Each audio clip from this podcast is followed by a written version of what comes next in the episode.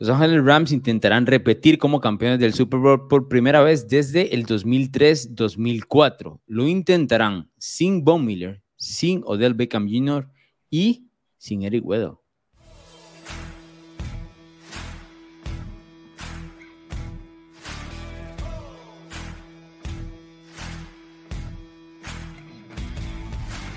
Mencioné a Bruno Milano, Eric Weddle. Yo sé que la gente va a decir, ¿cómo Eric Weddle? ¿Estuvo en Rams? Sí, sí estuvo en Rams. Recordarán, llegó tarde, tardísimo. Qué recontraemergencia que llegó el veterano a tratar de lidiar y apoyar un poquito a la defensiva secundaria rumbo al Super Bowl 56 y tuvo impacto. Yo no sé si la gente entiende el impacto que tuvo Well, que fue los tres, estos nombres que mencioné tuvieron sus diferentes impactos. Eric Well tuvo 17, 18 tackles durante la postemporada, tercer mayor cantidad de toda la defensiva de los Rams. Y eso que para noviembre no tenía equipo, ¿verdad? Este, es una historia. Jugó lesionado. Es una historia bastante interesante. Tuvo nueve tacleadas de esas 18 solo en la final de la conferencia contra el equipo de San Francisco. Así que eh, sí tuvo su diferente, sus diferentes apoyos para la, la defensiva, ¿no? O sea, fue un, lo que podríamos decir algo importante. Que curiosamente, eh, como jugador importante, es una de las eh, apuestas que le terminó saliendo al Snit, ¿no? Y les, le terminó saliendo todo lo que intentó. De hecho, volteando a ver un poco, Bruno Milano, lo que hicieron los Rams como campeones del Super Bowl 56, yo quería hacerte una pregunta. Creo que es una pregunta que, que, que no, no, podemos definir de manera eh, directa, pero uno puede especular ahí más o menos. ¿Vos crees que los Rams ganan el Super Bowl si no hacen los movimientos de Von Miller y Odell Beckham Jr.? Ah, estoy seguro de que no lo ganan. Seguro, ¿estás seguro? seguro Odell Beckham Jr. iba a ser el MVP de ese Super Bowl hasta que se les Correcto. Y Von Miller. Bueno, eh, eh, eso es, esa afirmación es un, va un poco en contra del tema de Copper Cup, que siempre que había volado durante toda la temporada. Y, pero sí, por lo menos él iba en camino favorito en los primeros dos cuartos, por ahí, ¿no? No, no, 100%. Eh, está, estaba siendo totalmente intratable. Y Von Miller, desde semana 15 más o menos, empezó a capturar semana tras semana, tras semana, tras semana. siento el jugador clutch que ha sido, ¿no? Sí, siempre. Y en el Super Bowl no, no fue la diferencia. Es, eh, fueron dos movimientos específicamente eh, brillantes. Y si le quieres añadir el de Eric Weddle, que, que la verdad podría ser una buena carrera post-retiro. Sos jugador de medio tiempo, solo juegas a los playoffs con un contendiente, les das esa marchita extra y, te llenas de anillos, ¿no? Esa ha sido la especulación con el tema Gronkowski, ¿verdad? Que mucha gente dice, no, que regrese, pero para, para enero, para enero que, que estén en forma de fútbol americano y, con esos, eh, que podríamos decir, cinco partidos que tiene que ganar, eh, con eso sea suficiente para, para llevar a los equipos a, al Super Bowl y demás. Ahora, eh, volteando el tema del, del, equipo en el 2021 en la escuadra de los Rams, sí es, sí es complicado, por lo menos a mí se me hace complicado ver a este equipo repitiendo, porque por ejemplo yo, yo lo veo o sea, siento que es un equipo importante, ¿no? Dentro de lo que hemos hablado de la consideración de la, de la nacional. Pero si me pongo a ver para atrás, Tampa en el 2020, Kansas City en el 2019, y si quiero irme un poquito más atrás, inclusive los New England Patriots del 2018, yo creo que esos, esos equipos están un poco más capacitados para repetir. No sé si estoy exagerando, pero era fácil venderse la idea de Kansas City y de Tampa repitiendo. No Kansas City Tampa sí. No estoy seguro. No sé si compro. Bruno, Bruno, te voy a decir por qué. Sabía que me ibas a decir eso. Te voy a decir por qué eh, no te estás acordando. Acordate de la foto aquella en Miami donde estaba Josh Gordon, Antonio Brown, Julian Edelman y Tom Brady sentados en una misma banca. Y todo el mundo dijo, no, esto se acabó. Esto se acabó. Eh, eh, le pusieron todos los puntos encima a Pittsburgh en la primera semana. Lo que pasa es que eventualmente cada uno de esos nombres fueron desapareciendo. ¿no? Y Brady se quedó absolutamente sin nadie. ¿No? Gordon lo cortaron, este, Antonio Brown todos los problemas lo cortaron también, es decir, hubo problemas por todo lado en el tema de la ofensiva, pero New England tenía, a mí me pareció un equipo como por ahí, y no había muchísima, bueno, Kansas City, pero así como tantísima competencia en la eso, como lo hay ahora. yo hubiera, digamos, igual hubiera dicho, bueno, tal vez Kansas City llega al, al Ojo, que ese equipo de Kansas City no era primer lugar hasta que llegó Fitzpatrick y le, le quitó a los Patriots en la semana 17. Entonces, tampoco, ¿verdad? O sea, no estoy vendiendo algo, un supuesto ahí como muy lejano. Pero sí creo que Kansas City y Tampa se veían como equipos posibles para repetir. Y no sé si Los Ángeles sea eso. Ahora, no lo estoy diciendo solo en detrimento de Los Ángeles, sino también a lo que han hecho el resto de los equipos, tanto las escuadras en la AFC como para tomar el siguiente paso y llegar y ganar el Super Bowl, ¿verdad? O sea, hay equipos que han crecido con la idea clarísima de llegar al Super Bowl. Ahora, mi, mi, pregunta es, ¿dónde está el camino de los Rams para repetir? Es, para mí, primero para mí está siendo cruel, lo cual se ha venido demostrando bastante en, bastantes episodios. ¿Por qué? 2003, 2004, o sea, ¿a dónde estaba usted en el 2003 y en el 2004? En Milan, cuando, es, cuando los Patriots ganaron el Super Bowl de manera consecutiva. Eso no pasa en, la NFL. En, el 2003 estaba primero grado, en el 2004 estaba viendo a, Grecia considerarse campeón de Europa. así, así de largo estamos, pero... En 2003 estabas en primer grado. Estaba en primer grado. No, bueno. Estaba en la universidad, brother. Estaba haciendo esa bueno, en la universidad. Eso, eso, eso habla de, de, que el tinte de pelo. Se llama sabiduría, bueno. Se llama ah, sabiduría como la. gran tinte de pelo porque, porque no veo ninguna cana por ahí, pero bueno. No, no, no. no. Eh, lo, que tú ves, lo, lo, que yo te digo, o sea, primero en la NFC, y lo hemos venido hablando, hay dos o tres equipos Ajá. contendientes. Los Rams son uno de ellos. Ahora, yo entiendo que se fue del Beckham Jr., pero si viene Allen Robinson para suplir a un Odell Beckham Jr. que iba a venir luego de un tendón de Aquiles, y luego de las operaciones de rodilla, yo voy a, no voy a ver con malos ojos a Allen Robinson, que en cualquier equipo podría ser un receptor número uno. No lo ves con malos ojos, pero no es la misma calidad, ¿o sí? No, no, el mejor del Beckham Jr. es mejor que el mm. mejor Allen Robinson, pero el mejor Allen Robinson es un wide receiver uno. ¿Vos crees? Es un, tipo, es un tipo que ha hecho mil yardas con Trubisky, con Nick Foles y con ese tipo y con Matt Nagy como head coach. Eh, para mí es uno de los receptores más infravalorados de toda la liga. Entonces, si, si me vas a quitar a un Odell Beckham Jr. que viene de, operaciones fuertes y me vas a poner un Allen Robinson que más bien quiere probarle al mundo lo que puede hacer con un buen mariscal, dame a un Allen Robinson, no, no lo voy a dar con malos ojos. Y yo entiendo que se fue un Miller, pero Aaron Donald y Leonard Floyd pueden hacer sus labores de casa mariscales y entró Bobby Wagner, que es el mejor probablemente apoyador de los últimos 10 años. Pero estás de acuerdo que Bobby Wagner también, este, digamos que como que su prime ya está del otro lado, ¿no? sea, sigue siendo un tipo de altísima calidad, no voy a quitarle, ¿no? Es que es versión, no, no, podría yo pensar que su mejor versión va a estar en el siguiente año en Los Ángeles. Me cuesta creer, me cuesta vender esa idea. Hizo 170 tackles totales el año anterior. Eso es más, es, es, es el número más grande de su carrera, dicho de Es un animal, es un animal. Te lo dije hace, hace unos días, conversando fuera de cámaras, que estaba viendo el partido de semana 2 entre Titans y Seahawks y tenía como 20 tackles el tipo en el partido. Exacto. Imagínate. Por todo lado estaba. Es, un, a mí me parece uno de los jugadores más inteligentes de, de la última generación. Es un mariscal de campo. Tiene una defensiva absolutamente increíble. Eh, pero sí me parecen los tipos más inteligentes y demás. Lo que sí creo es que, o sea, me cuesta pensar que físicamente, este, no sé, o sea, debería uno pensar que lo mejor ya lo dio, sin que esté en el ocaso de su carrera completamente. O sea, creo que sí puede durar y puede aportar los runs, pero no, no, lo que no quiero decir es, oh, Bobby Wagner, el de los Seahawks en su mejor momento. No es ese, me parece todavía. ¿Entendés? O sea, sí, pero también tenés que considerar que aquí no viene a ser la cara de la defensa, ¿verdad?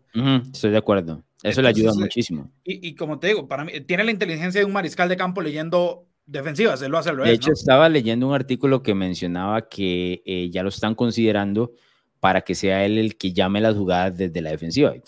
no tiene ni tres meses de, de haber firmado con los Rams. Entonces, eso te habla de la inteligencia que tiene. Eh, a mí me parece que el equipo que se haya dejado bueno, por supuesto, eh, da un paso hacia adelante en esa parte. Los Rams fueron un equipo en el Super Bowl 56 que ganaron sin tener una defensiva en la parte media, eh, nada espectacular, ¿no? La mayoría era el tema de la secundaria y la línea defensiva, que donde tenés a Aaron Donald, obviamente vas a, vas a ganar esos pareos nueve veces.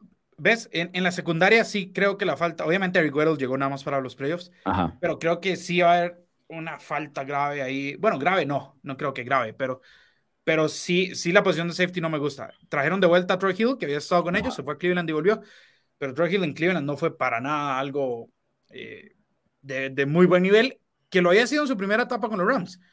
No sé si te acuerdas, después se llevan, eh, los, los, Browns incluso llevaron a, a Hill y, a, y al otro profundo que tenían en ese momento, y después Hill se devuelve, el otro profundo se me, está escapando el nombre, pero, pero no viene una temporada muy buena, le completaron el 73% de los pases dirigidos hacia él, eh, ¿verdad? Creo que ahí solo, solo fue titular en cuatro partidos, ahí sí me preocupa más que el tema de Von Miller, por ejemplo. Creo que Von Miller se puede suplir sin quitarle el, el impacto que tuvo, pero creo que no se va a extrañar tanto. Creo que un buen safety sí, sí, puede ser, sí puede ser un poco más Yo, yo veo la defensiva eh, entre buena y muy buena, pero no, lo, no de manera espectacular, tal vez como se vendía en, años anteriores. Eh, obviamente, como te mencionaba, con Aaron Donald te, da muchísima facilidad el tema de los pareos. Greg Gaines el año pasado tuvo una muy buena postemporada y temporada en general. Eh, sí se me hace un bajón ahí como por el hecho de que ahora, digamos, porque la doble cobertura llega siempre sobre Donald, entonces alguien más aprovecha, ¿no? El único que tienes ahí ahora es Leonard Floyd, eh, que es un, es un muy buen jugador presionando más de campo, pero no está al nivel que, menciona, que mencionamos siempre de, de Von Miller y compañía, ¿no? Entonces... Pero es que Von Miller es de los... Es que voy a... Por eso te mencionaba que hay un bajón, me parece, de, de calidad. Esto es un equipo que vendió el alma al diablo, por lo menos el diablo de la, del tope salarial, y, y, lo hizo con justicia porque terminó ganando el Super Bowl. Eso es lo que querés. Imagínate todos esos equipos que acumulan picks del draft años de años y que no, no están cerca nunca de, de, un Super Bowl. Estos más bien, Lisnet y Choma Bay lo que han hecho es sacrificar el futuro para decir, este, no, dame a los veteranos, ¿no? Y los veteranos, y yo hago, a ver, yo voy a ver cómo hago para eventualmente hacerlos funcionar. Y en el 2021 les funcionó a priori. O sea, fue fantástico lo que hicieron todos los jugadores que llegaron ahí. La formación de ellos es increíble. Ahora, tenieron, eh, tuvieron, perdón, que eh, tomar dinero prestado al futuro, ¿verdad? Que no es poca cosa. Sí, pero esta temporada el futuro no les llega todavía. En algún momento el cheque va a venir cobrando. No es ahora, no es ahora, pero en algún momento el cheque va a venir cobrando. Eh, alguna, Alguna gente, Bruno, yo te voy a decir algo. Alguna gente me pregunta a través de redes sociales cómo es que hacen los Rams para pagarle a los equipos, a los jugadores importantes y cada vez suman jugadores de esos. Bueno, primero porque Odell Beckham y Von Miller en su momento tenían, eh, ¿qué podríamos decir? Contratos que le favorecían al equipo porque los equipos que eran sus anteriores querían deshacerse de ellos, ¿no? Entonces estaban dispuestos a que el salario por ahí se compartía, eso, eso les favorecía. Y luego para poder hacer un movimiento de estos, necesitas que tu dueño tenga dinero, eh, cash, por así decirlo, para pagarle esos contratos a los jugadores actualmente, con el dinero que, que viene del futuro. Es decir, hay, aunque no se crea, hay grupos de dueños que no tienen ese dinero. Entonces no pueden decir, voy a agarrar el tope de salario del 2024, por ejemplo, y aquí está el dinero para pagarte actualmente. Eso no lo pueden hacer todos los dueños, porque no tienen el, la, la, liquidez para hacerlo. Los Rams claramente lo tienen y están dispuestos a jugar con eso. Y me parece que, eh, te voy a ser honesto, a mí me parece que los Rams han cambiado el juego a nivel de agencia libre. Si notas ahora hay muchísimos más jugadores moviéndose, jugadores grandes, nombres grandes, moviéndose de un lado al otro, eh, precisamente porque los Rams han hecho algo así. Misma situación con el tema de Tampa, ¿verdad? Son equipos que, que se refuerzan en agencia libre eh, de una manera muy sencilla, mientras otros acumulan selecciones del draft que no son jugadores probados. En el draft es una mera lotería, a veces pegas, a veces no tanto. Yo, yo, creo que hay un porcentaje mucho más alto de que, de que pegues eh, si elegís uno de estos agentes libres que todavía tiene algo en el, tanque, ¿no? Sí, de hecho, si, si te soy sincero, yo hubiera, yo hubiera estado muy feliz de que, por ejemplo, un tipo como Brandon Cooks volviera a los Rams en esta temporada. Obviamente se decantaron por Allen Robinson, que no, no, me, no, no, hay, no hay queja alguna, ¿verdad? O sea, como te digo, es un gran receptor. Pero un tipo como Randy Cooks, que además ya conoce a McVeigh, que tuvo más de mil yardas como McVeigh y demás, creo que era un muy buen fit, por ejemplo. Eh, y, y, los Rams creo que incluso, aunque no sean exjugadores de ellos, logran identificar quiénes van a ser una pieza eh, importante, ¿no? No solo rellenar un hueco, sino que tenga impacto. O el Beckham Jr. tuvo un gran impacto. Este, al principio, de verdad, no eran muchas yardas, pero sí eran sola anotación. En el Super Bowl, como lo mencionamos, era un tipo, era un tipo que, que estaba teniendo un, juego, un juegazo. Von Miller, por supuesto, igual, a final de temporada regular dice, bueno, aquí es, esta es mi, y, y postemporada, esta, es mi, esta es mi zona, y empiezo a masacrar a todo mundo. Ellos tienen esa habilidad no solo de traer gente veterana así, que tal vez no tiene eh, su, su mejor momento, pero que saben que en este equipo de los Rams, como está conformado actualmente, va, a funcionar. Lo que sí, comparto con vos tema entrenador. por supuesto, por supuesto. Y, y, esto sí es un tema que comparto con vos, que es dinero de futuro, lo cual no les precisa ahorita, ¿no? En el tema del CAP, pero sí les precisa en el tema de un legado. Vos ahorita es donde quieres ganar todos los Super Bowls posibles, porque después vas a tener años bastante groseros. Sí, eh, a veces uno trata de, de, poner en la balanza múltiples Super Bowls y hay que ser sinceros de que es muy difícil ganar más de uno, ¿no? Claro. Con uno, muchas franquicias se dan por satisfechos. Yo no sé si los Rams sean una de esas franquicias. Este, te traía un, dato, un dato ahí meramente curioso, ya que estábamos hablando un poquito del tema del entrenador, porque te mencionaba, eh, cuando los eh, veteranos toma la decisión de ir a equipos como Tampa Bay, equipos como los Rams, eh, es un tema de cultura, ¿no? Están persiguiendo probablemente el éxito y saben que van ahí porque tienen una posibilidad grande de lograrlo por el tema de cultura y va atado, bueno, en el caso de Tampa por Tom Brady, pero aquí me parece que va atado por el tema Sean Bay. Es muy atractivo un entrenador de estos eh, que te pone en una situación siempre donde puedas ganar. Eh, Sean McVay tiene en este momento siete victorias de playoff en su carrera, eh, con 36 años de edad. Eh, ¿Cuántos años tenía Bill Belichick cuando ganó su séptima, su séptima victoria, cuando obtuvo su séptima victoria en postemporada, Bruno Milano? Oh, pero eso es un toque injusto porque Belichick fue entrenador jefe bastante más avanzado en edad. igual yo entiendo, por eso uno es, uno es, a ver, uno es un genio, en el caso de Belichick, y el otro un niño prodigio, tal vez, le llama mucha gente a, a, y por eso es que, sea, no es, no es una crítica a Belichick, en lo más mínimo. Es un, un punto de comparación. Es, una palmadita para, para, lo que menciona o lo que hace McVeigh, pero bueno. Belichick, Belichick ahorita tiene cuántos años? ¿69, 70? Por ahí, por ahí no tiene como 72 o algo así por ahí, no sé. Bueno, 72, quítale, quítale 20 no, no, tiene 72, o sea, estoy diciendo, no sé cuántos tiene, pero bueno, voy a buscarlo. Mientras, eh, te diría que tendría 52 años, tal vez. Oh, wow. El, el, batazo no es, no es completo, pero, pero andaba cerca de 51 años, tenía eh, William Belichick. Tiene 70 años. Ah. Me engañaste con tus matemáticas. Me hubieras dado, me hubieras dado, me hubieras dicho 72 y entonces... Está bien, está bien. Te voy a dar, te voy a dar ahí el beneficio de la duda porque te puse, puse, le puse dos más a, a Belichick. Ahora, este, Bruno Milano, veamos cuál es la, la parte más difícil del, del, calendario, porque dicho sea de paso, son, son, muchas salidas del, en cuanto a agentes libres del equipo de los Rams y muy poco que pudo añadir por el tema del tope salarial y porque no tenía tampoco eh, muchísimo que hacer en el draft, ¿verdad? Recordemos en el, la primera noche del draft, ahí está McVeigh y Smith, pero alcohol.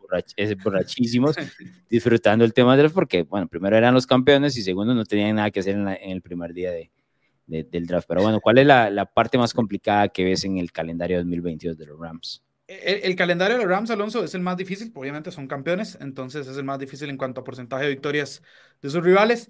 Eh, pero para mí, entre semana 8 y semana 12 tienen un, un periodo bastante complicado. Es eh, recibís a San Francisco, rival divisional, por supuesto.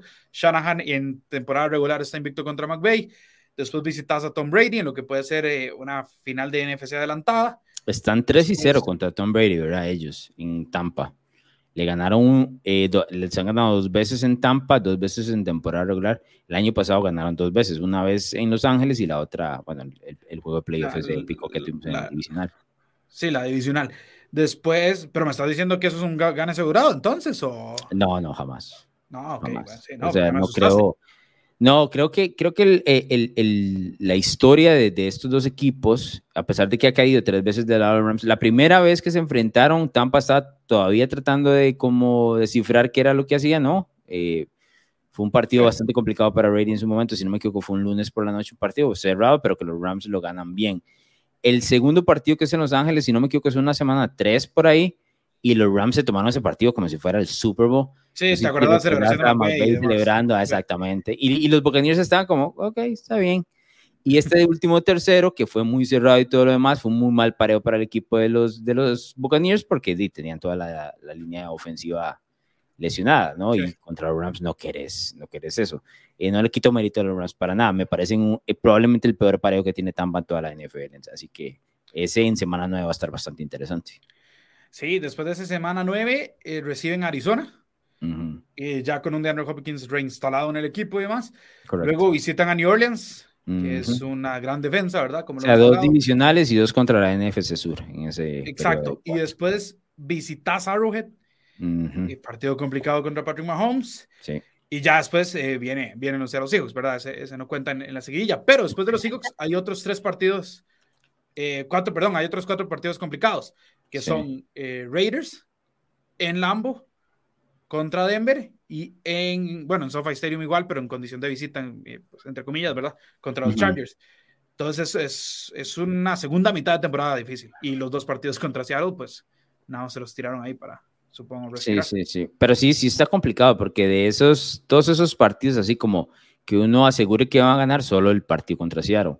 Eh, me atrevería a decir que tal vez el de Arizona, aunque sigue siendo un juego divisional, ¿verdad? Sí. y cinco son de visita, ¿verdad? Esos, esos también sí, es, un, es un pareo, o por lo menos es un periodo difícil para el equipo eh, de los Rams, aunque eh, como campeones defensores uno esperaría que salgan avante, ¿no? Tienen el equipo suficiente. Claro, sí, sí, sí. Para, poner buenos números ahí contra las cuadras importantes. Sí me llama la atención de que podríamos averiguar muchísimo de ellos en el partido contra Tampa, en el partido contra Kansas City y en el partido contra los Green Bay Packers. Eh, ellos dominan, como le, mencioné, a Tampa y, y, los Packers los dominan a ellos. Entonces, habrá que ver qué es lo que sale en el 2020. Es que tenemos de, de apuestas, número dominado para los Rams en esta temporada. Eh, ¿te, te, sentís con suerte hoy o no, no quieres adivinar el total de los? No, no he tenido buen día, así que no, no creo que...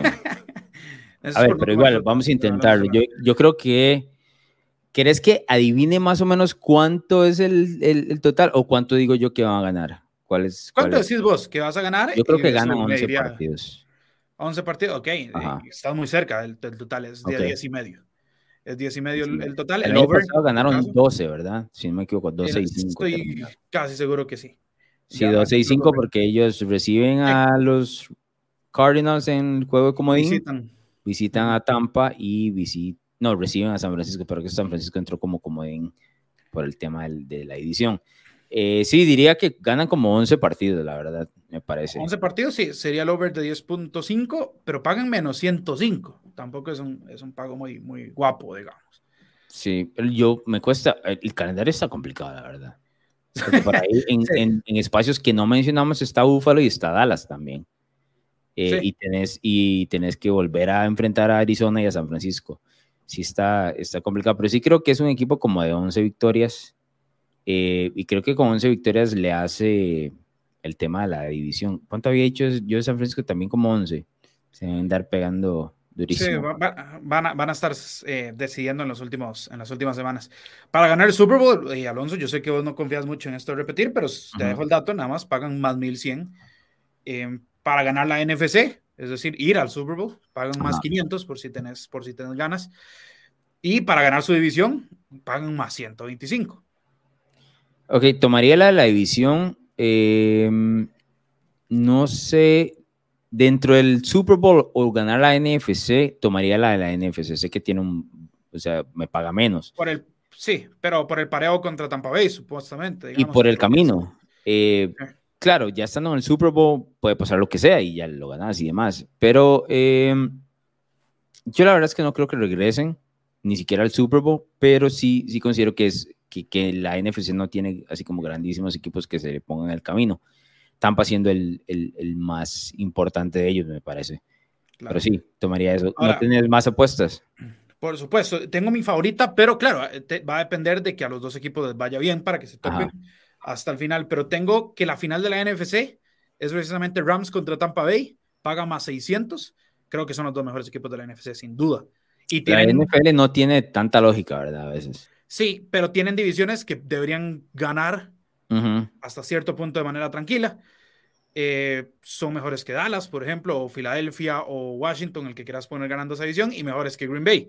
Entonces, si el pareo se da como la lógica indica, que sabemos que la NFL tira a veces cosas raras, pero los veríamos en final de conferencia, paga más 600. Está bien, me parece. Ahora, Alonso, Cooper Cup, más de 1500 yardas y más de 11 recepciones de touchdown en más 330. Yo tomo, lo tomo. ¿Verdad que sí?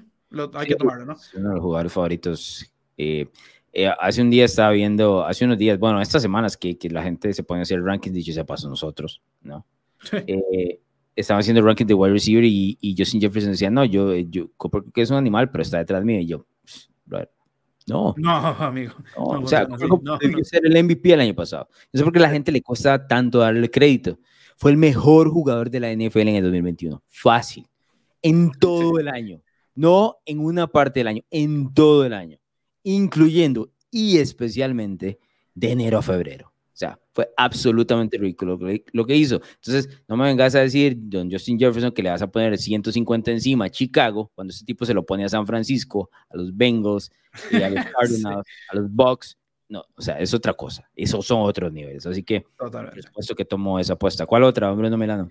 Y la última que te traigo es que los Rams quedan primeros en su división, junto a que San Francisco queda segundo, paga más 250, un poquito más del doble del dinero apostado. Creo que es una Me gusta. Y el que puede estropear algo, que no creo puede ser Arizona, pero sí me, sí me, me gusta. Me gusta esa. Eh, ¿Algo más? Solamente recordarles que se tienen que suscribir a NFL Latino TV en Spotify, Apple Podcast, YouTube, darle a la campanita, compartirlo con sus amigos y seguirnos también en redes sociales para que no se pierdan nada del Training Camp, que Alonso Solano es un adicto a los videos de Training Camp, entonces ahí se los va a estar poniendo.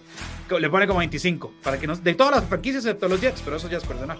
No, no, no, no. Ahora, Bruno, te iba a hacer una pregunta de, de- de- de episodios anteriores, pero la verdad es que se me olvidó. Este, es una respuesta de sí o no nada más. ¿Este es un equipo de Super Bowl? Sí, Sí, estoy de acuerdo. Vámonos. ¿Te gustan los deportes, la cultura pop y opiniones diferentes? Narrativa X tiene todo lo que buscas, columnas, pensamientos, estadísticas, historias y documentales de todos tus deportes favoritos y de cultura pop. Todo contado a través de la pluma de diversos autores, con puntos de vista únicos y de cualquier parte del mundo. No busques más, Narrativa X es tu casa. Síguenos en Twitter como arroba narrativa-x y visítanos en narrativax.com. Te esperamos.